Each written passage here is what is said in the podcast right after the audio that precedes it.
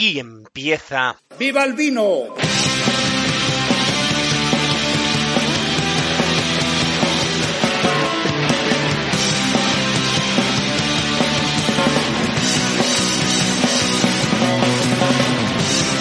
Saludos vinócratas, bienvenidos a la segunda temporada de Viva el Vino, tu podcast de vino.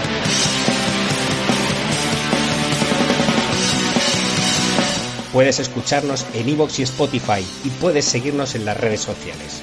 En Twitter, Viva el Vino 9 y en Instagram, Viva el Vino Mat, donde estaremos encantados de atenderte.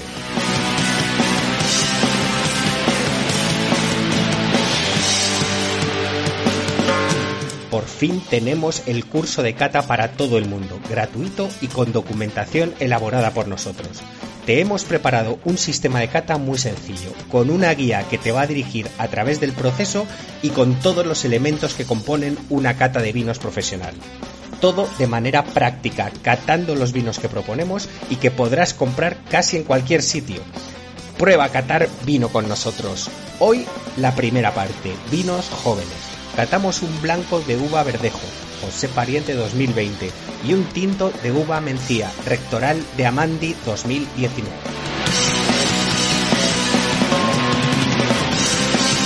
Esto está a punto de empezar. Buenas tardes, vinócratas. ¿Qué tal? Por fin estamos aquí en la cata presencial. Nos acompaña nuestra amiga Elena y tenemos a Pablo y a Dani. ¿Qué tal, señores? Muy bien, muy bien, ¿qué tal estáis?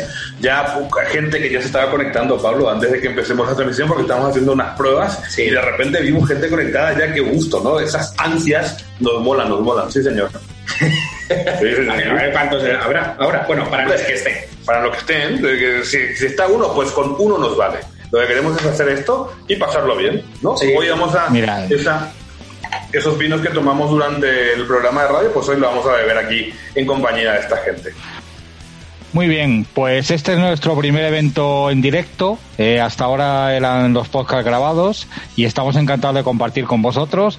Y nada, esto es juntarnos un rato a pasarlo lo mejor posible entre todos, ¿eh? de manera informal. Ya sabéis que no hace falta saber nada. Os advertimos que la cata va a durar eh, 55 minutos. A las 9 menos 5 en punto acabamos. ¿Mm? Por culpa del fútbol, ¿eh? No por culpa nuestra. Sí, no porque queramos, ¿vale? Y con respecto a, al manejo técnico, ya sabéis que tenéis en la parte de abajo un menú donde os aparece la posibilidad del chat para escribir y preguntas y respuestas. Eh, las preguntas eh, las, eh, las leeremos, eh, bueno, pues interrumpiremos la cata para leerlas cuando proceda después de cada bloque. Vamos a catar dos vinos, un blanco, un verdejo, José Pariente, y el Amandi, un, un mencía, un tinto. ¿Vale? Lo primero que vamos a hacer es, nos van a contar la mecánica de la cata, Dani y Pablo, y luego ya vamos a entrar a, de acuerdo a la ficha de cata que tenemos previamente definida, pues a, a analizar cada vino. Muy bien. Pues venga, Pablo y Dani, comenzamos. Muy que no bien. nos sobra tiempo con el Yo fútbol. primero quería saludar a Elena. Hola, Elena, que está ahí atrás.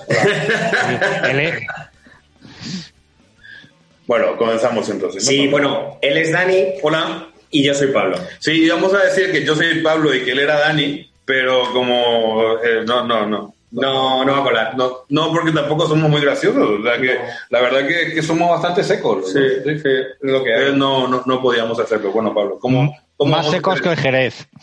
Eh, sí, bueno, bueno, José Ra, de verdad, macho. Yo, yo no soy tan seco, pero Pablo, Pa- Pablo, como es muy tal, es filoso como el Jerez, ¿no? Como ese fino que va así a Afilado. Afilado. eso, con mucho, con mucho filo. Una cuchilla andante. Sí, sí, señor. Lo eres, lo eres, ¿eh? Sí, De verdad, es que estamos catando los vinos, macho, y me tienes ah, con la cabeza así. Yo no sé cómo la aguanto, macho, de verdad. Sí. Bueno, a ver, ¿Por qué, me, por qué me he puesto la copa buena? Si no, bueno, vamos a ver, Es venga. que eh, esas cosas, bueno, algún, en el programa, en el próximo programa vamos a hablar todos de los por, estos Sí, pormenores que. El cómo Un momento, yo echo de menos el Buenas tardes Vía Láctea de Dani. Sí, pues es verdad. Muy buenas tardes, Vía Láctea, ¿qué tal? Claro, ¿Cómo claro. Hoy, hoy, hoy sí, hoy nos, nos- nos veis y vamos a, vamos a pasarlo bien. Vamos a pasarlo bien. Vamos a cantar estos dos vinitos, José Pariente Verdejo y Rectoral de Amandi. Y vamos a empezar con el vino de José Pariente, ¿no? Sí, bueno, espera, vamos a, Ah, explicar ¿cómo, cómo primero. lo claro, Exacto. cómo- Vamos a explicar cómo la dinámica de la cata. Os preparamos en, en su momento una documentación, bueno, pues que, que está bien que, que tengáis para que veáis los elementos importantes en una cata de vinos. No es, no es cuestión de hacer algo profesional, lo único que vamos a hacer es eh, eh, divertirnos, pero es para que tengáis una guía sobre las cosas que se suelen eh, buscar en una cata de vino. Primero nos vamos a fijar, bueno, siempre esto está dividido en la vista, el olfato y el gusto, y luego para luego hacer una evaluación final de la, de la calidad del vino.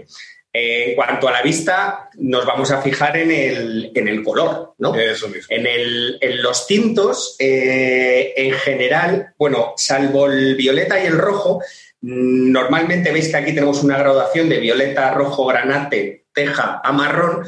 Eso indica, va a indicar una evolución eh, en cuanto a la edad del vino. Una evolución cronológica del vino. Efectivamente, eso quiere decir que lo primero que va a hacer va a ser eh, tener unos, unos tonos muy azulados, pese a que por la variedad, la variedad sea más tendente a rojo o más tendente a violetas, pero eh, siempre tiene esos toques azulados cuando es muy joven. El vino cuando va evolucionando un poquito va, va, perdiendo esos tonos azules y luego va entrando tonos marrones. Primero se hace granate el vino, luego el tinto, luego teja y luego acaba en un marrón cuando es muy viejo. ¿Vale? En cuanto a los blancos, eh, tenemos lo mismo, es amarillo verdoso, amarillo, ámbar a marrón. Eh, hay en cuanto a variedades, hay eh, cuando está más verdo, hay variedades que tienden más al verdoso y más al amarillento, pero tiende a tener un tono muy, pues muy muy amarillo verdoso. Va evolucionando al amarillo, luego se va haciendo más oscuro al ámbar y termina en marrón. En marrón, curiosamente, tanto el vino tinto como el vino blanco va entendiendo Sí, empiezan, empiezan en, sitios opuestos y al final eh, van adquiriendo tonalidades parecidas, ¿no? El ejemplo clásico, si no visualizáis esto, eh, de lo que pasa con un vino blanco, es, es, correcto, por ejemplo, hacer una analogía con los jereces. ¿Por qué? Porque en los jereces, en un amontillado, en un, en un oloroso, ha pasado el tiempo. Entonces, ese tiempo que ha pasado ha oxidado el vino y adquiere tonalidades más doradas, ¿no? más amarronadas. Sí. Con el vino tinto pasa lo mismo. Un e, buen ejemplo sería un vino que se conoce muy poco, pero un fondillón, yo creo que sería un buen ejemplo de, vino tinto que, que se ha degradado hasta tonalidades marrones. Sí, sí, además acaban de exactamente del mismo calor. Sí, sí, sí, eh, igual, igual. Es increíble. Es increíble. Mm. Bueno, y el rosado, falta el rosado, que tiene, estaríamos desde un, un rosa bastante pálido, pasando por un salmón y terminando en un naranja. El, en cuanto al color, eh, bueno, sabéis que un rosado es simplemente unas pinceladas. ¿eh? El rosado lo que se hace es como un, un, tinto, pero he, fabricado, como, elaborado como un blanco, más o menos. Sí, más o menos es eso, ¿no? Sobre todo aquí en España. Eh, podemos matizar con otras zonas que no lo vamos a hacer, pero en España es eso, ¿no? Es un vino que se hace de uvas tintas, con lo cual podría ser un tinto, pero que se fermenta como un vino blanco. Sí, eh, bueno. Eh, ya, ya puesto contar lo que es un clarete también para. También. ¿No? Un clarete, un clarete es un vino, es un vino mezcla de vino tinto con vino blanco. O de uvas tintas y uvas blancas. Uvas tintas fermentar a la vez también. Hay, algunos que hacen clarete así. Sí, que pueden fermentar a la vez. No es lo habitual y de hecho la, eh, pero lo habitual es mezclar, ¿no? Eh, uva, uva blanca con uva tinta. De hecho, yo creo que la normativa no lo permitía. No, no lo permitía aquí en España. Oye, una cosa os quiero decir. Aquí vamos a decir eh, los tintos son de esta manera o los, el color es de esta otra, tal. Tened en cuenta, en, en, el vino siempre hay excepciones y siempre las va a haber. Nosotros lo que estamos diciendo es lo más común, lo que normalmente es así. O sea, no os lo toméis al pie de la letra porque siempre vais a encontrar, oye, que es que yo conozco uno que tal. Ya, sí, y sobre todo porque somos nosotros dos. Si nos conocéis ya, no, no podéis fiar de nosotros. O sea, nosotros vamos a ir diciendo cosas como si fuera que sabemos. Sí, vamos, eso es. Pero lo, más habitual. Sí, exactamente. Bueno, pero dais el, dais el pego, dais el pego. Sí, sí, Venga, vamos a empezar, si os parece, con, la, con el primer vino. Espera, espera, espera, espera, espera, espera, Hemos empezado con el color, la profundidad del color. No, no, la profundidad del color. La profundidad del color es eh, si un vino es, sobre todo, bueno, en, los tintos y en los blancos y en los rosados, si es más claro o si es más oscuro. En los vinos tintos, en una Pinot Noir, por ejemplo, un Borgoña, casi lo podemos, si eh, ponemos la copa encima de algo, casi podemos leer las palabras. En cambio, eh, delante de una monastrel, una monastrel de Valencia no vemos absolutamente nada, está totalmente opaco, ¿vale? Esto para que, para que nos indica muchas cosas, pero para abreviar, eh, cuanto más en los tintos, cuanto más profundidad hay, más piel. Bien sea, en general, bien sea o porque la piel eh, es más gruesa, ¿vale? Eh, con el caso de la monastrel, de la merlot, de la eso es, porque la piel es más gruesa o porque se ha hecho más extracción de color. Eh, ¿Cómo se hace eso? Dejando más tiempo en contacto la piel con el vino sí. y, haciendo muchos remontados. Bueno, hay, hay técnicas. Hay un montón de técnicas que normalmente indican cuanto eso, nos puede indicar dos cosas. Cuando estemos ante un vino tinto claro, que es o bien de clima frío o que ha tenido por su proceso de elaboración menos extracción. ¿Vale? Mm, estás en mute, eh, José Ra. No se te oye nada. Ah, vale, vale, perdón.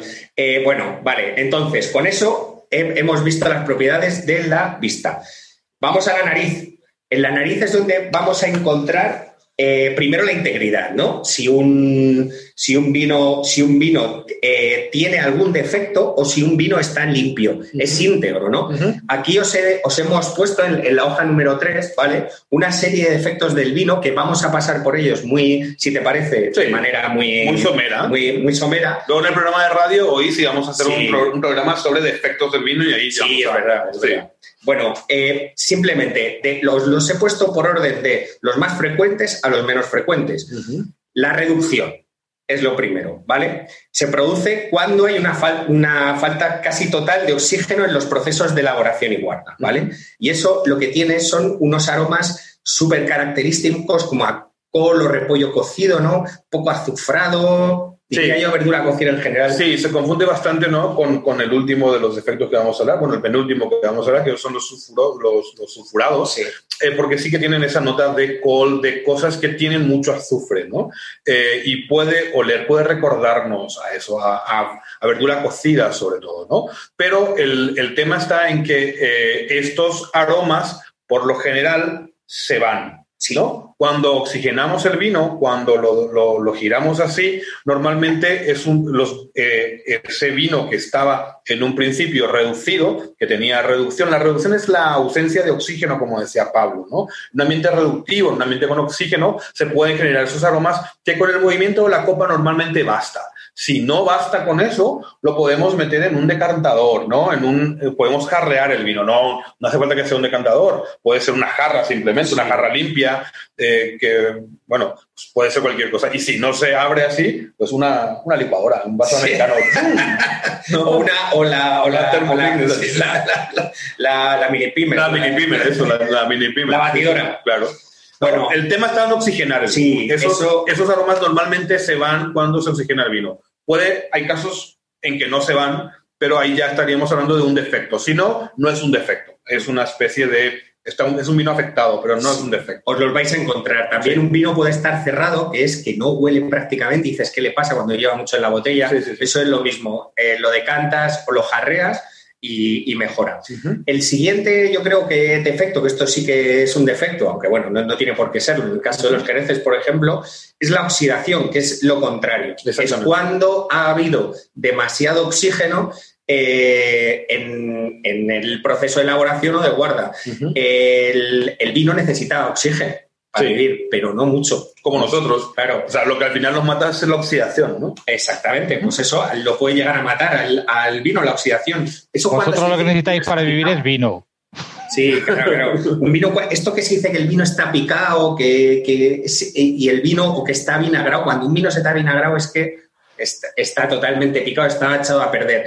Puede ser que esté el vino, se huela a vinagre o que huela a laca, pegamento, claro. ¿sabes? Sí, eh, a, ¿cómo se llama? A acetona. acetona, ese tipo de cosas, ¿no? Claro, eh, pero ahí eso no es precisamente por la oxidación, aunque es una consecuencia de que haya entrado oxígeno dentro de la dentro de la, del envase. Eso es porque al entrar oxígeno se producen otro tipo de reacciones bioquímicas que son normalmente las bacterias, las, las acetobacter, las bacterias cetónicas, que lo que hacen es producir eh, ácido acético. que es vinagre, ¿no? Dentro de la botella. Eh, por eso tumbamos la botella para que no entre aire. Pero el, proceso de oxidación va a ser al final, eh, eh, no se va a poder evitar. Al final un vino siempre va a terminar estando oxidado. ¿Por qué? Porque ese pequeño, esa pequeña parte de oxígeno que está disuelto en el vino antes de embotellar va a terminar matando al vino. Por eso los vinos jóvenes, ¿no? Los bebemos eh, de uno a dos años como mucho, los vinos con crianza, pues tienen, todos tienen un tiempo. Y cuando va pasando el tiempo, ese oxígeno que ya que está disuelto en el vino, al final va a terminar matándolo. Y yo creo que en estos dos más, más importantes, pues yo creo que no deberíamos extendernos más en el resto. porque chicos, eh, una cosa, es que se nos va el tiempo porque tenemos que ahora menos cinco, porque ya sabéis que luego hay, hay partidos. Simplemente decir que, está, el corcho, el bread, los sulfurados y el defecto. Ya está. No hay si que.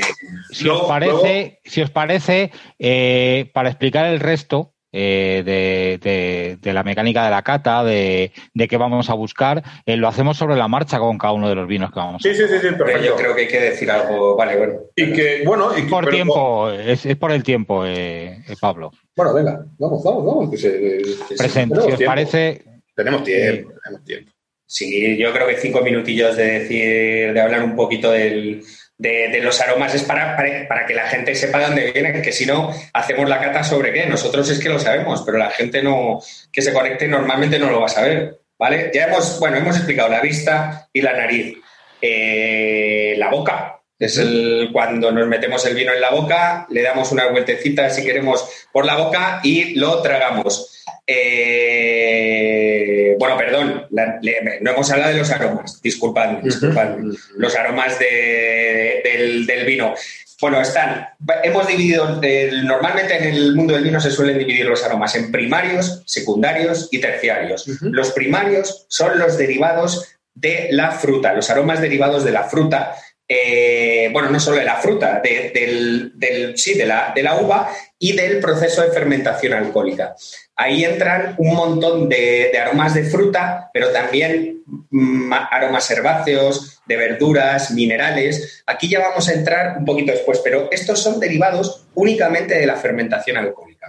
claro. ¿Por qué? Porque pues, son, decíamos que, o, no sé si lo sabéis, pero lo que huele en un vino son eh, componentes volátiles, ¿no? Y el alcohol tiene muchos de esos componentes volátiles que al final huelen a cosas que nos recuerdan a algo. No es que el vino tenga nada dentro que... Exactamente, es como, como un perfume, al fin y al cabo. Tiene una base alcohólica, ¿no? Sí, sí, y, y, le, y le, toma, le ponen buenas esencias, etcétera, etcétera.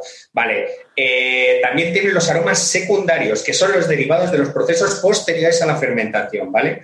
Eh, eh, que son básicamente la fermentación maloláctica, que no nos vamos a parar en describir lo que es, y las crianzas, ¿vale? Ya sea en el caso del vino blanco que esté con sus lías, en el caso del espumoso eh, que esté en la botella también con las lías, eh, con sus lías, o en el caso de vino tinto y vino blanco también y rosado,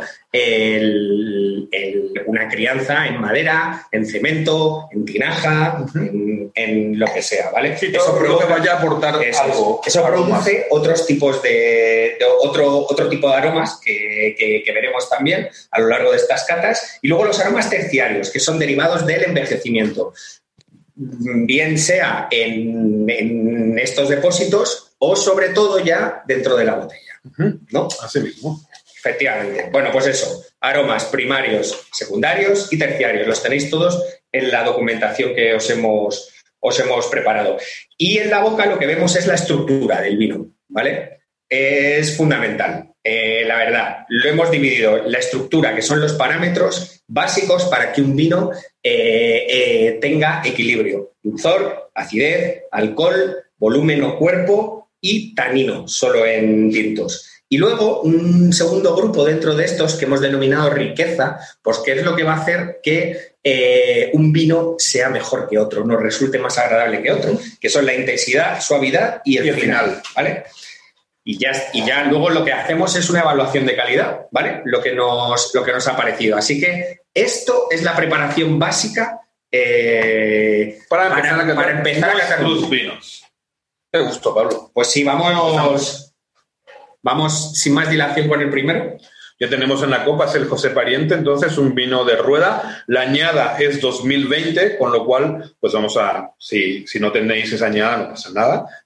Los aromas que vais a encontrar no van a ser los mismos, evidentemente, pero bueno, vamos a, vamos a Lo primero, vamos a ver el color, ¿no? Eh, a la vista, mm, yo creo que tiene un, un amarillo verdoso. Totalmente. ¿Vale? Y es bastante claro. O sea, no tiene. Eso, bueno, ya nos indica que es probable que no tenga ningún proceso de crianza ni, claro. ni nada de eso. Sí, es un amarillo verdoso. La variedad eh, normalmente tiene este color. La verdejo, de hecho, cuando, cuando se está moldurando la verdejo, moldurando, eso es una aceituna. Cuando se, está, cuando se está estrujando la verdejo, el mosto resultante, cuando se prensa, es verde es muy, muy verde, ¿no? De hecho, por eso se llama verdejo. Claro, verdejo. Muy bien. Eh, vamos a los aromas, ¿no? Aromáticamente. Entonces, a, los aromas, a los aromas vamos a ir por, por, por, orden, ¿no? Por orden de cómo están. Primero hay que buscar los aromas de fruta en el vino. Y en el blanco hay cuatro grupos eh, fundamentales que vamos, a, que vamos a, a obtener, que son los cítricos, fruta blanca, fruta de hueso y fruta tropical. Entonces, vamos allá. ¿Observamos algo de cítricos aquí en el José Pariente? Sí, sí, sí, sí. sí. Claramente, ¿no? Cítricos, eh, la, el limón, piel de limón. Sí, limón claramente. Uh -huh. Pomelo. Pomelo es, es, un, también es un aroma muy, muy claro que saca, ¿no? Sí. Entonces, concentraros, eh, vinócratas, concentraros de, de, todos los aromas que, que oléis, sobre todo si, si, no habéis hecho ninguna cata nunca, concentraros en estos aromas de la fruta y dentro de los de la fruta, concentraros en el grupo de cítricos. Yo creo que si os concentráis vais a oler claramente el limón y el pomelo, yo creo que se, si agitáis un poquito la copa, ¿sí? Uh -huh. Así sí. Bien, si no lo podéis hacer, apoyáis la copa en la mesa y hacéis el giro. Luego, ¿qué más, qué más vemos? Eh, ¿Fruta blanca vemos algo? Sí, algo de. Yo, yo de... lo que quisiera también es que los que estáis asistiendo eh, os animéis a escribir y a, y a, opinar sobre los aromas que encontráis. Sí. Tenéis el chat, tenéis las preguntas, si queréis, en el, como ya he dicho antes, en el menú de abajo. Eh, por favor, eh, esto solo tiene, esto solo es interesante eh, si emulamos de alguna manera la participación de una cata presencial. Entonces, aparte de que os contemos, nos interesa muchísimo eh, que opinéis y que, por ejemplo, yo, voy a, yo voy a decir una, hablando de fruta, yo voy a decir una, eh, yo voy a decir una cosa, eh, pues que no se ha comentado hasta ahora, ¿no? En cuanto a frutas tropicales. A mí, lo comentaba antes con ellos, a mí me huele muchísimo a piña este vino. Sí, huele a piña.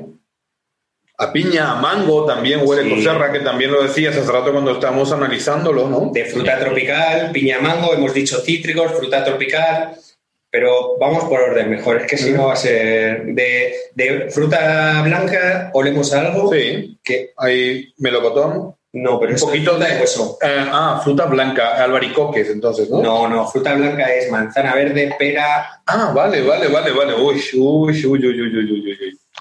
A ver, no es por nada, pero aquí ha habido no, es que, no, es que estaba, estaba, nublado totalmente.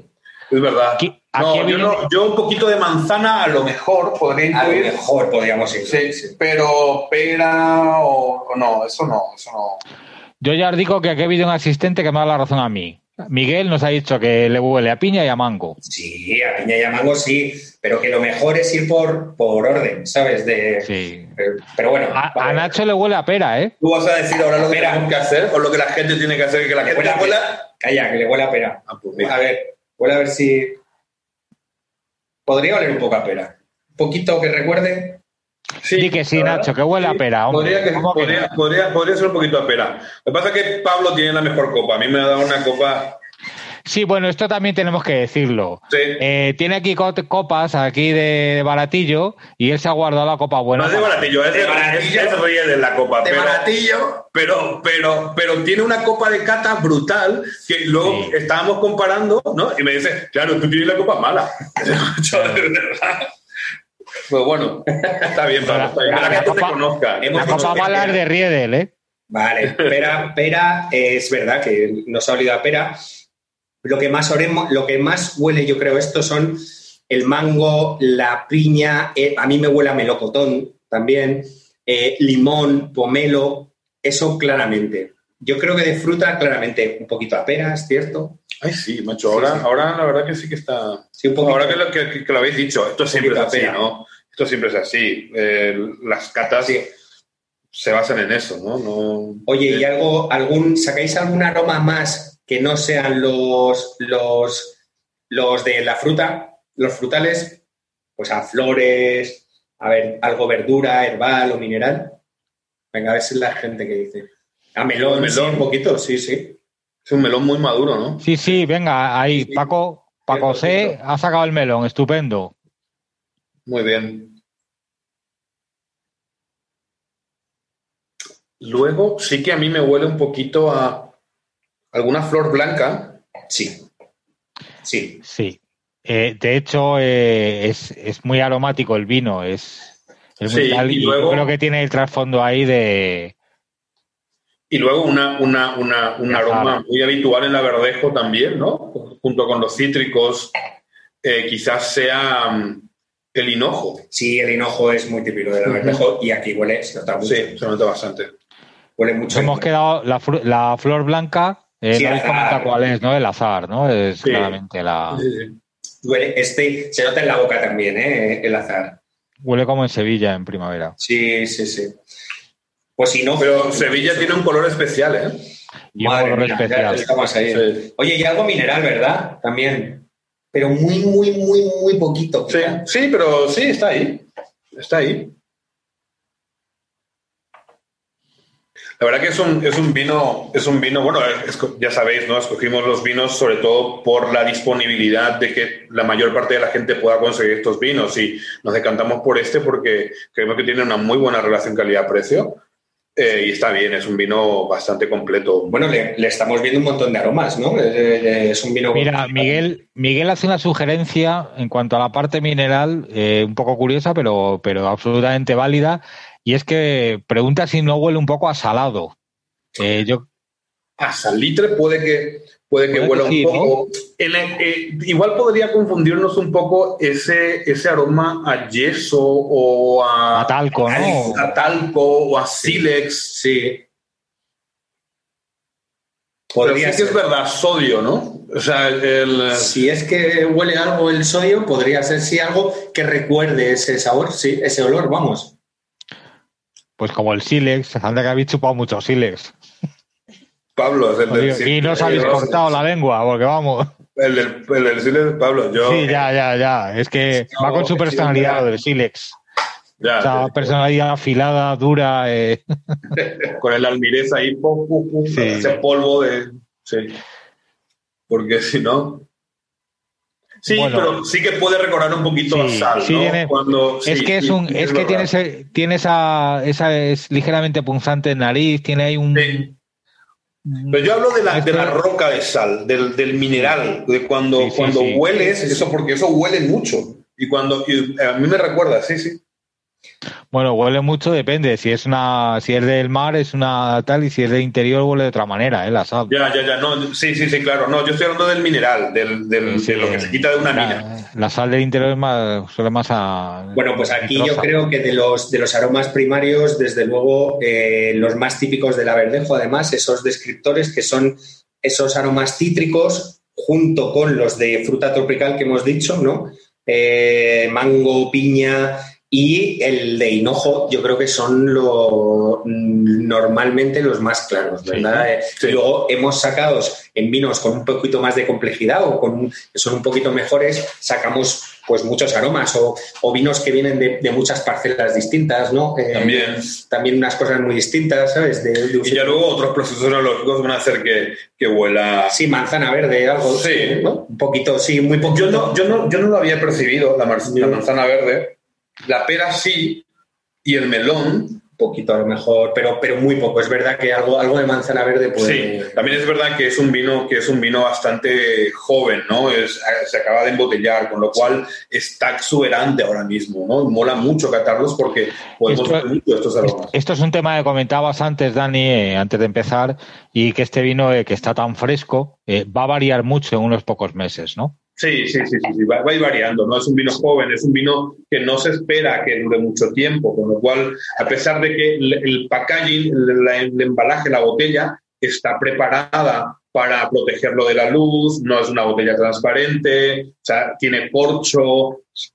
La gente, eh, esta gente piensa que el vino puede evolucionar todavía un poquito en botella, pero por lo general es lo que tienen estos vinos, ¿no? Esos primeros calores del verano hacen que, que, todos esos aromas se degraden muy rápidamente, con lo cual no vamos a tener el mismo vino ahora que en unos meses. Esto va a ir cambiando y es lo que esperamos también. Sí, lo que esperamos que cambie. ¿Algún aroma más secundario o terciario? A mí no me da mucho, si acaso un pelín de pan tostado, pero no me atrevería ni a decirlo. ¿Sabes? Paco C, insiste con la manzana verde que bueno, que a mí sí me parece que tiene detrás ahí este, bueno, ya lo habéis comentado, quizá no es el más dominante, pero sí. A ver tu copa, Pablo, porque Sí, es que claro, es que la no es lo mismo, ¿eh? Moverla a ver el pan tostado, sí. ¿El pan tostado? Sí, sí, sí. Sí, que tiene, sí que con un poquito a pan tostado, ¿eh? De secundario, estamos ya con aromas secundarios y absolutamente nada más, ¿eh? De, secundarios. Y a pan tostado muy, muy, muy poquito. Muy poquito. Yo la verdad es que yo la verdad es que estoy deseando probarlo, pero no me atrevo porque Pablo, Pablo la bronca. como... Vamos a probarlo. o sea que.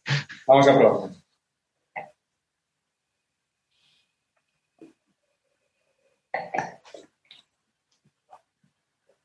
Bueno, aquí lo primero es que, lo que lo que notamos es que todos esos aromas que hemos olido en nariz se potencian en boca, ¿verdad? Sí.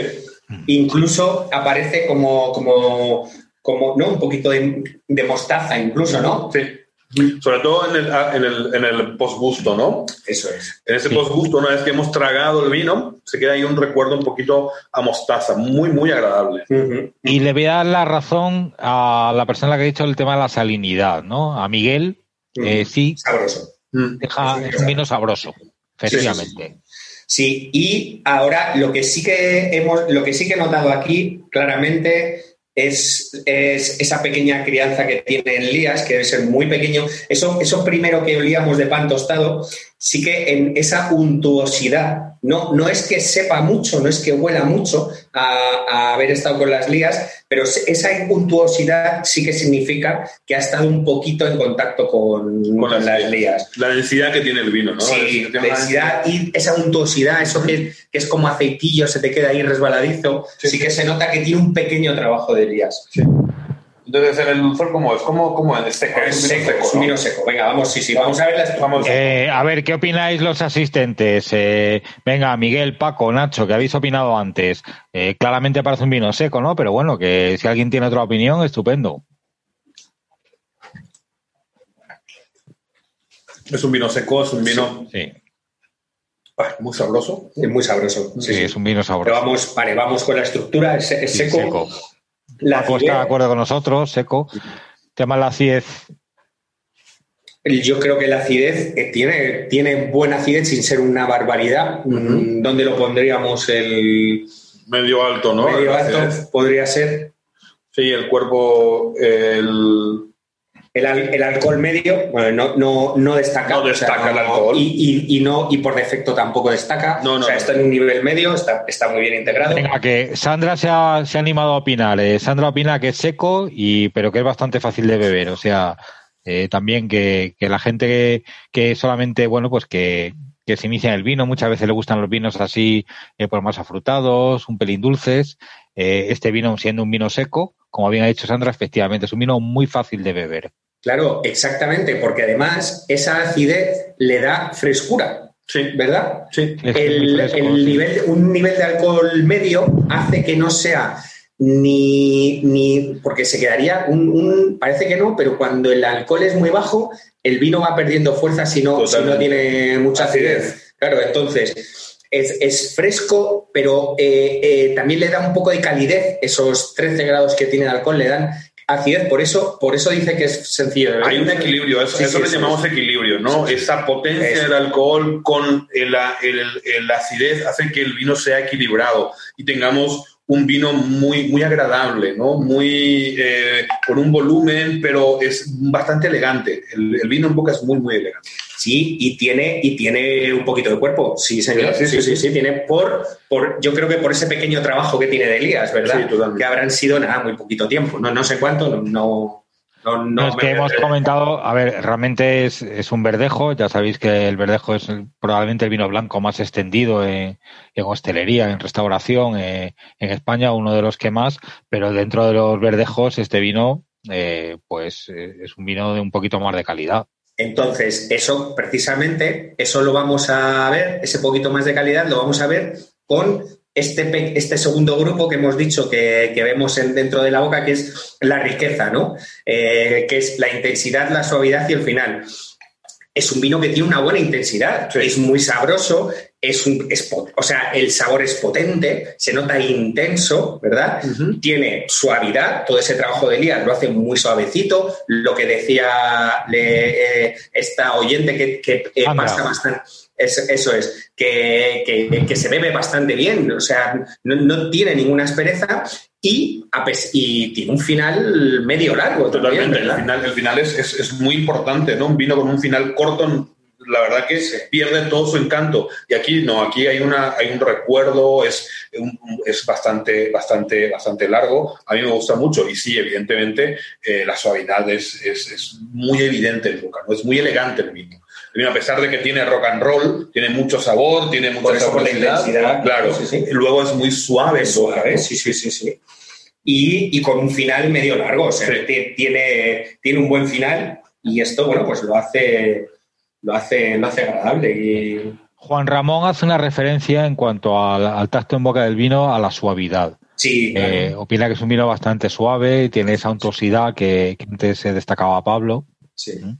Sí, totalmente. Y eso, claro, eso lo notamos, ahí es donde hemos notado el trabajo de Elías. O sea, fijaros, lo que hemos, hemos visto más o menos, eh, bueno, hemos visto que es eh, claramente un verdejo, ¿no? Por, por, por, por, por, todos los descriptores que tiene, más o menos hemos visto la, que no es un vino, bueno, que tiene cierta complejidad, ¿no? Además, una, complejidad aromática que ha tenido cierto, un pequeñísimo, una pequeñísima crianza, en, particular eh, esa crianza seguramente en algún depósito con, sus lías eh, y, bueno, que, que, ahora nos toca decir, vamos a darle una puntuación, ¿no?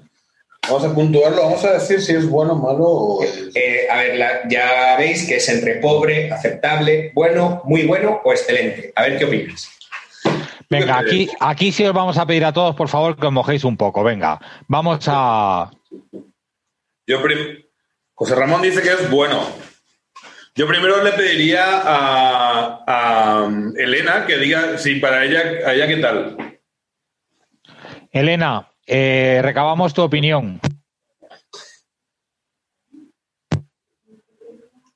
Dentro de los verdejos, como habéis dicho, para mí es de los aceptables, de los que pediría si me, si me ofrecen un verdejo. Sí, sí, hay que, hay que decir que aquí está el, el team anti-verdejo. También hay, que, hay que decirlo. Aquí, aquí está el presidente a mi lado no, la presidenta es ella. Ah, la presidenta. Totalmente. Ah, ah, vale, vale, vale. yo, sin embargo, yo, sin embargo, no. A mí la verdejo, sí, es una variedad que. A mí el vino blanco en general me gusta mucho. Todo el vino blanco. Sí, sí, la verdad. O sea, yo soy, yo soy muy team vino blanco. Pero, pero sí que es verdad que la verdejo. O sea, hay mensajes por allí. Sí, que José yo, sin gafas, a estas horas ya hemos no. podido evalúe cada uno, evalúe la calidad. Sí, pues mira, vamos a pegar un repaso con algunas de las opiniones que hay, ¿no? Eh, bueno, aquí antes eh, eh, Nacho con Nacho hacía con respecto a la cata gustativa, decía que era seco y claramente algo ácido, que tiene cuerpo y algo de acidez, no recordaba Paco, seco fácil de beber. Vale, y ahora hay una pregunta de Nacho con respecto al tema de las lías. Eh, pregunta si es que realmente hemos identificado las lías o es que lo sabíamos porque lo ponen la contraetiqueta o lo hemos preguntado.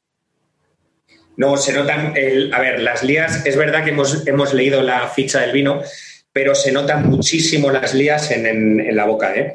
Esa untuosidad solo puede ser posible eh, por el trabajo de Elías. Luego es verdad que lo hemos corroborado, que tiene, es verdad que en la, en la, En la botella no lo pone. en la botella no lo pone, en la ficha sí que pone que tiene un trabajo, espérate, bueno, un trabajo de cuatro meses con sus lías. Me parece mucho. eh, También es verdad que esto hay que tomarlo muy... Sí, Sí, es mucho, ¿no? Pero hay que tomarlo con pinzas. Cuando dicen un trabajo Sí. eh, con sus, ha permanecido con sus lías, no quiere decir que haya habido una crianza con lías, con el batonas, con todo eso Diario. que, diario, con todo eso que implica que eso es lo que le va a dar más complejidad al vino. Evidentemente, aromáticamente no se perciben las lías. no, no pe- Yo, yo, no, yo no lo he percibido. poquito a pan tostado, pero muy poco. Yo creo que venía un poco por ahí la pregunta de Nacho, porque él de, no, ha, no ha debido percibir tampoco. eh, No, en, en el aroma no, pero de las claramente, lías.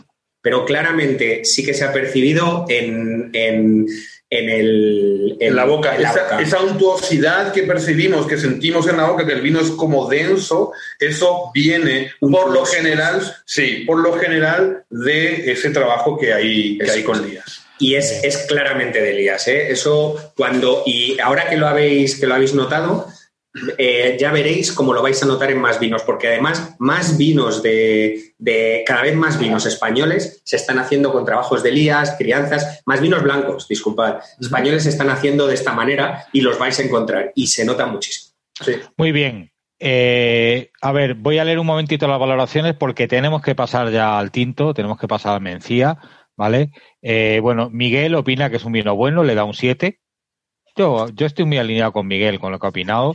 Eh, Paco C le parece un buen vino, aunque reconoce que no es muy de blancos. Eh, Sandra piensa que es muy bueno, que tiene una relación precio-calidad aceptable. Eh, Cops, que son dos, dice que entre bueno y muy bueno. ¿Mm? Eh, Nacho nos da las gracias por la explicación. Hay una pregunta eh, sobre si José Pariente tiene algún vino con algo, con algo de tiempo en barrica, algún vino blanco. Sí, No yo sé. creo que sí tiene. Tiene, tiene. Ahora mismo no lo sé, pero sí que tiene. Eh, Vale, bueno, y Javier vale. López eh, dice que parece un berejo está bien, que bueno, muy bueno. Eh, Julio hace una pregunta que si fermenta con sus levaduras o le cascan los preparados mágicos de rueda. Pues probablemente está con preparados. Muy buena pregunta. Pero vamos, Y muy maliciosa. Y ¿eh? muy maliciosa. Muy Esto, maliciosa. Sí, ya. esto, nos, esto nos lo guardamos para la siguiente y abundamos un poco más porque Sí. tenemos un poco de Es de que tiempo. tenemos que pasar al. A Sí, ver, bueno, programa de radio, igual tocamos Sí, sí, estos temas sí, en el eso, programa. eso, pero eso nos lo apuntamos. ¿eh? Sí. Yo- solo una cosa. Sí. Nosotros, entre todos, hemos la, la evaluación de calidad que hemos dicho es que es bueno. Nosotros, Sí, es un nos- lo que nos ha parecido, ¿vale? Sí. Bueno. Vale. Eh, a ver, hay un tema que vamos a tratar de este igual vino y que eh, lo pregunta Juan, es con qué maridaríamos este vino, ¿no? Este tema gastronómico, nosotros que vamos de disfrutones por la vida, eh, más allá de, que nos guste solo el vino, pues sí, es importante pensar con qué marida- mari- maridaríamos este vino, ¿no? Y bueno, pues este vino realmente tiene un maridaje muy amplio. Sinceramente, creo que, excepto con un plato eh, realmente potente, graso, eh, como una carne, pues este vino podría ir con prácticamente cualquier cosa, ¿no? Sí, Muy Podría encajar con arroz, podría Con encajar arroz. con patés, podría encajar con quesos. Sí. eh, Tú has traído un, un espetec con, con queso de cabra, sí, que, yo creo que, a- que- que iría bastante bien. A pesar de que es carne, este, este vino le daría muchísimo juego, Sí, ¿no? Porque sí. eh, esa acidez haría que se refresque todo. A mí, Sí, y esa sabrosidad. fundamentalmente, yo creo que con de ¿no? las- Queso y un arroz. Yo también. Un arroz, sí, Sí, señor. queso, arroz me- y, y por qué no con un pescado, por Dios. Sí, sí, claro, claro. no, por supuesto, sí, tenemos ahí una brandada Sí, que nos espera. sí, sí. Sí. Sí. Bueno, lo dice envidia, joder. Ya. Vale, es que la- para la próxima cata vamos a sugerir algún maridaje también que sea. Sí, sí, sí. Y además, bueno, pues ya tenemos menos cosas que decir en la próxima, ¿vale? O sea, Sí. menos cosas que, que explicar del método. Sí, sí, del claro. método de la- Sí, porque no nos olvidemos que aquí lo que estamos es para disfrutar, para pasarlo bien y para que todo el mundo opine. Esto- Claro, totalmente, totalmente. Estamos bebiendo Eh, vino juntos. Sí. Señores, y 43. Venga. Quedan 12 minutos para, Venga, venga, va, para el va. tinto. O sea, que a cuchillo. Venga, Pablo, que tú Muy eres bien, el el. color, Pablo. Vale, venga. El color, yo sinceramente lo veo claramente rojo y de una profundidad media, Sí. rojo medio. Todavía en el vino que tenemos nosotros, no quiere decir que sean todos los vinos, porque aquí sí que esa oxidación puede hacer que ese color se vaya perdiendo un poquito. Todavía tiene ciertos, mm, ciertas notas un poquito azuladas, pero eh, muy poquito, muy poquito. Sí, muy poquito, muy poquito de azul. Es, es, un- es muy rojo y muy típico de Mencía, pues este, este, este, este medio, ¿no? Esta, Sí. esta profundidad media. Una capa media.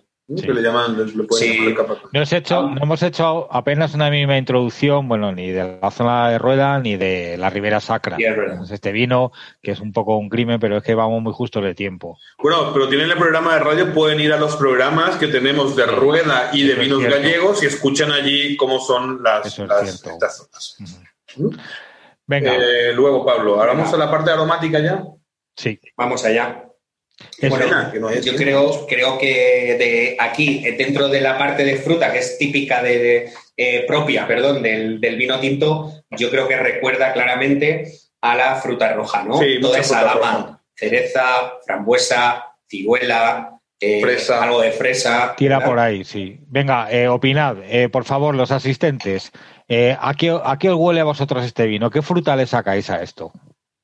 Mira, aquí Paco C ya dice efectivamente cereza, fresa, mermelada, dice como jarabe de la tos, pero del que gusta, del que, tos. del que nos gustaba. Sí, claro. Sí, porque es que cuando eres...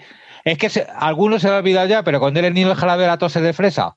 Sí, Ah, claro, claro. O, ¿Eh? o- sí, sí. Pues, eh, Sabe a frutos rojos, es verdad. Y cuanto más denso es, mejor. Eh, A mí, a mí, de hecho, yo no sé por qué todos los medicamentos no saben a, a fresa. No sé, será vosotros, a mí no, a mí que me daban. A ti te da, claro, por eso saliste así. ¿Qué me daban? Estás, estás enfadado con el mundo siempre, macho, de verdad. Eso te, pa- eso te pasa por tener al médico en casa, Pablo. Claro, Ya, claro. ya, es que tú. Muy bien, muy Claro. bien. Aquí los, los dos. Eh, a ver, Los eh, dos hay una pregunta. eh, Miguel, con un- sí, Miguel dice, pregunta que qué uva es, que le, hue- que le huele a monastrel. Bueno, eh, realmente quizás es por ser, mm, no sé la proximidad, es una uva mencía.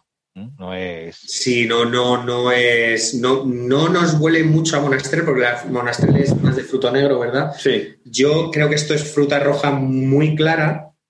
Y la monastrel tira, tira más Sí. a mora y a otras frutas más... Sí, lo que pasa es que podría ser la mora, que sí que sale un poquito, Sí. que nos recuerde algo a la monastrel. De hecho, Jim, Jim Moja eh, dice que a él le huele a, a gominolo de mora roja. Sí, huele a un poquito a Mora mora. roja, quizás, sí, sí, algo, algo Y así. Paco C le saca algo, algo mineral. Dice, bueno, pues bien, Bueno. es una opinión. Pero sobre todo, sobre todo. Sobre todo son que- frutas rojas, ¿no? Lo que huele mucho es a yogur. Sí. ¿Verdad? Sí, sí. ¿Y eso por qué, señores? Esos, esos toques lácticos. A ver, claramente, bueno, todos los vinos tintos, esto lo hemos dicho, hacen la maloláctica, ¿vale? Pero esto no quiere decir que todos los vinos tintos huelan a yogur, pero depende de la variedad, saca más aromas lácticos que otros. La, la mencía es una de las variedades de uva que saca estos aromas lácticos tan clarísimos, ¿sabes? Eh, eh, ¿qué, qué más? La, la mazuela en, en Rioja también saca unos toques lácticos que te cagas, la tempranillo en algunas Ribera zonas de. Ribera del Duero saca también toques lácticos, pero la mencía en la Ribeira Sacra eh, y en el Bierzo también, pero saca un- unos aromas lácticos que junto a la fruta esta que hemos dicho, pues yogur, yogur de fresa, de frambuesa, de todo esto. Miguel está totalmente de acuerdo con nosotros. Insiste en que le huele muchísimo a yogur. Claro. Pablo, ¿lo podemos probar ya? Sí, venga, vamos. Que no se mosquea, ¿eh?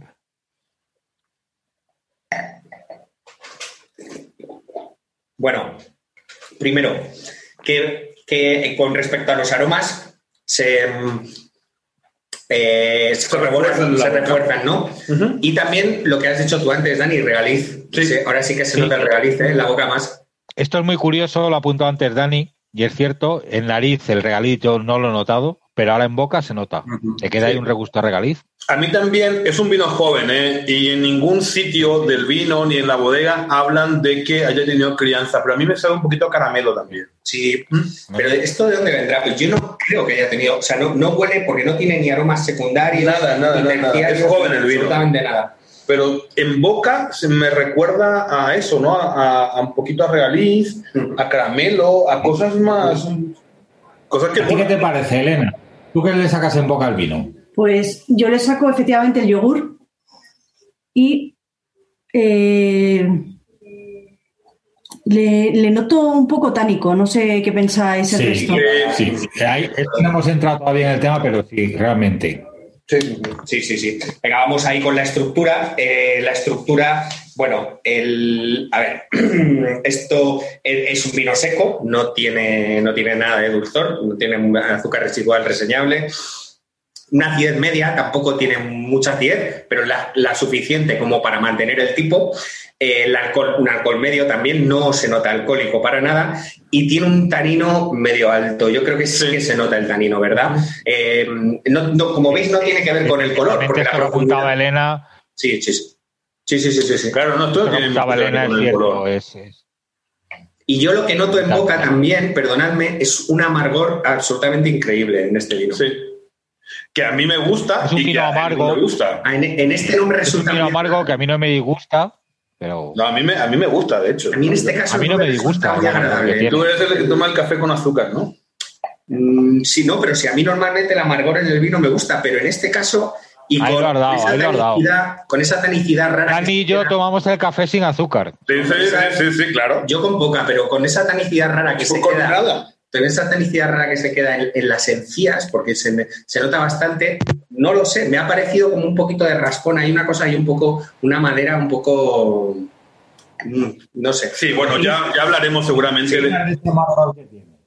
A mí sí que me estoy de acuerdo que eh, a mí me queda un amargor final, pero no, no es agradable, ¿eh? Claro. Pero sí que Bueno, ¿y tú cómo tomas el café, Elena? ¿Con azúcar o sin azúcar? El café lo tomo sin azúcar. ¿Ves? Eh, ahí, es que ahí está el tema. A lo que estamos acostumbrados cada uno.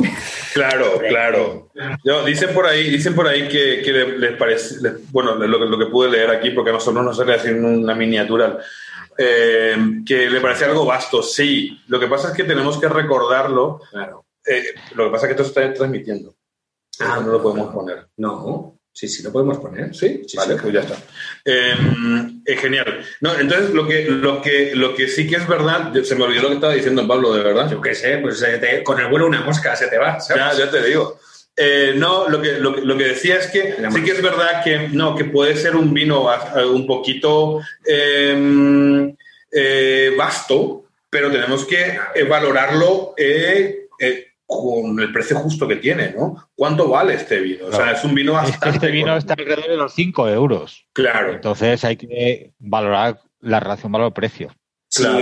aunque yo también estoy un poquito de acuerdo, me ha parecido un poco, un poco vasto, no, no sé si es, está, está muy bien, pero es un poco, un poco, mm, pum, bruto ahí, ese amargor, ese... Es rústico, es un vino sí. rústico, es un vino de pueblo, es un vino que te encuentras, ojalá, y lo comentábamos con Elena hace rato, ¿no? Ojalá que muchos bares tengan ese tipo de vinos jóvenes, ¿no? Sí, eso sí. ¿eh? Ojalá, ojalá cada vez que pidiésemos un chato de vino eh, fuese un vino como este y no esas cosas que ponen en algunos sitios.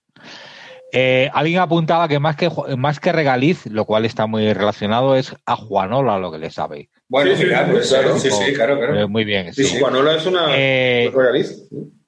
A ver, eh, nos pide, nos pide Nacho que desarrollemos el tema de la tanicidad. Lamentablemente no va a dar tiempo porque Pero tenemos la que cerrar siguiente cata, el. Lo prometemos. En la En siguiente cata, como ¿lo serán vinos con crianza, lo, de verdad que lo vais a... Vamos a, Efectivamente. vamos a ver lo de la tanicidad en jóvenes y en crianzas, lo vamos a ver. vamos a Totalmente, ver. totalmente. A ver, tenemos que hacer, bueno, el final... Hay, hay opinión de que este vino funciona mejor en nariz que en boca. Eh, Sí, también, puede- Sí, sí, sí, sí, totalmente. estoy, estoy de acuerdo. Totalmente. y comparativamente con el anterior es que es un vino pues menos amable. Eso Sí. es cierto. Sí, sí, es rústico, ¿no? Es Sí, un vino, sí, es un vino más, más- pero que no, vamos, a mí, a mí, yo te digo, a mí, a mí me... Pero yo es que insisto, que son 5 euros de vino. Es que, joder, no, no le pidamos peras al olmo. En el, las- el siguiente programa va a ser una cata de dos vinos crianza, con crianza, eh, uno blanco y uno tinto, y ahí nos vamos a explayar, porque además ya habremos, eh, no tenemos que explicar el método de cata ni, ni, nada de eso, porque ya está explicado. Haremos un repaso muy, muy, muy somero de cinco minutos nada más, y ahí podemos explayarnos bien sobre la tanicidad, etcétera, etcétera. Eh, aquí, en la, en la estructura, el, el subgrupo de riqueza, simplemente decirlo, tiene una intensidad media para nosotros, una suavidad bueno, media también, porque, porque ese es un poquito ahí de... Astringencia. Sí, tiene un poquito de astringencia, ese, ese tanino que se nota un poco más, sobre todo en los dientes, porque, porque sí es suave en, en la boca, pero a mí se me queda un poco en las encías. Yo eso no, yo según, o sea, uh -huh. desde mi sí, punto sí. de vista, eso no está penalizado. O sea, para, sí, mí, vale, no, vale. para mí no está penalizado, claro. para él sí. Vale. Pero yo no lo he penalizado. Vale, y él, porque claro, esto también es cuestión de gusto, si claro. es que esto es lo que gusta del vino, esto es lo, lo, bueno. Bueno, y un final medio corto, tampoco nos ha parecido. No, no, muy largo no es. No es muy largo. A ver, ¿vale? mojaros los asistentes, por favor, sobre el tema del final. ¿Qué opináis? El venga. final y luego hacemos una evaluación de calidad. Yo me voy a mojar en el chat, venga. En cuanto, luego también hay que hacer la evaluación de, de calidad y a ver qué le, qué le, parece a la gente, pero bueno, yo creo que está yo, bien. Yo creo que está bien. Elena, ¿qué piensas? Mójate tú también, que no me he mojado ya. Pues para mí, como habéis comentado, el precio me ha sorprendido bastante. Y yo este vino sí que, sí que me lo tomaría. Y si le pongo, tú lo has puesto, medio corto. Yo he dicho que tiene cinco. un final medio corto. Sí, eso, eso un final claro. corto, sí. tirando a corto. Sí, sí, sí. Yo también diría que es un vino aceptable. Sí, sí, sí, totalmente. Estamos de acuerdo, de acuerdo. De acuerdo totalmente. Yo, a mí es un estilo de vino que, que me gusta, ¿no? Vinos más sencillos, sin que no sean muy exuberantes en boca. Eh, y sí, sí, puede, puede, puede, puede entrar bien. A mí me, a mí me gusta. Bueno, y y tenemos que hablar de maridaje también. Este vino complementa con lo que no iba a funcionar también el verdejo. Eh, aquí sí podemos tirar eh, a chacinas, sí podemos tirar a la carne roja, sí podemos tirar a platos más grasos, más intensos. Yo no voy a pulsar la, la, la manito para, para hablar, yo, yo, yo, levanto la mano. Yo creo que, ¿sabes con qué a mí se me antoja que, que estaría bastante bien? Eh, y, y, en general estos vinos de esta zona a mí siempre me gusta mucho recordar este maridaje. Por favor, cuando pidáis un pulpo a la gallega, probad con una mencía, ¿no? Con una mencía, con un vino de la zona tinto, no con vino blanco. Eh, ¿Por qué? No con, Porque no con el godello, con... No, con el, no, no, no, no, no, no, olvidaros del vino blanco. ¿Por qué? Porque eh, el pulpo, eh, pues lo ponemos con aceite de oliva, con pimentón, el ¿no? Pimentón. El pimentón es el que da el contrapunto para maridar. Exactamente. Y la textura que tiene el pulpo en la boca da juego para un vino tinto. Yo creo que este, este con un pulpo a la gallega entraría bastante bien. Vale, hay una sugerencia aquí. No, no, pulpo. Falló. Hay una, hay una sugerencia aquí que, que muy, muy aceptable y que dice, eh, bueno, dice, es de tomarse los viernes de peli de pizza. Pues, totalmente, totalmente. Una pizza, pizza, este vino, pues ojalá que vez que comiese por ahí una pizza me pusieran un vino como este, repito. Sí, sí, o sea sí, que... Pablo, te digo una cosa, Pablo ahí en la cocina tiene, tiene masa de pizza, ¿eh? como que, que está fermentando. Joder, está fermentando. Sí, está fermentando la masa, ¿eh? es verdad.